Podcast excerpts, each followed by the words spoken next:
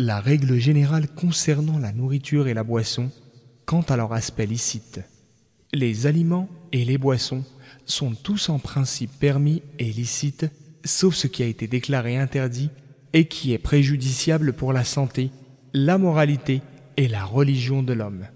Allah rappelle aux hommes sa bonté de leur avoir créé tout ce qui est sur terre pour qu'ils en tirent avantage, à l'exception de ce qui leur a interdit.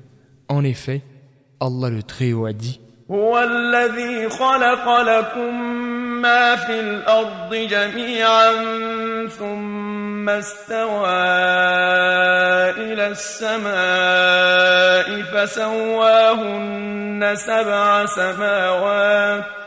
C'est lui qui a créé pour vous tout ce qui est sur la terre. Verset 29 de la sourate La Vache.